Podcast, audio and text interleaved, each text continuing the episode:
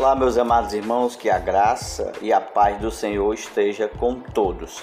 A nossa leitura bíblica diária de hoje se encontra na segunda epístola ou carta do apóstolo Pedro, no capítulo 1, o versículo 20 e o 21, que diz: Sabendo primeiramente isto, que nenhuma profecia da Escritura é de particular interpretação porque a profecia nunca foi produzida por vontade de homem algum, mas homens santos de Deus falaram inspirados pelo Espírito Santo.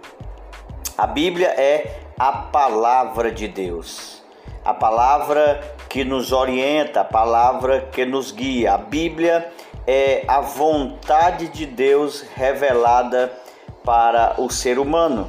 No versículo 19 do mesmo capítulo, diz: E temos muito firme a palavra dos profetas, a qual bem fazei em estar atentos, como uma luz que alumia em lugar escuro, até o dia esclareça e a estrela da alva apareça em vossos corações. Que Deus abençoe em nome de Jesus.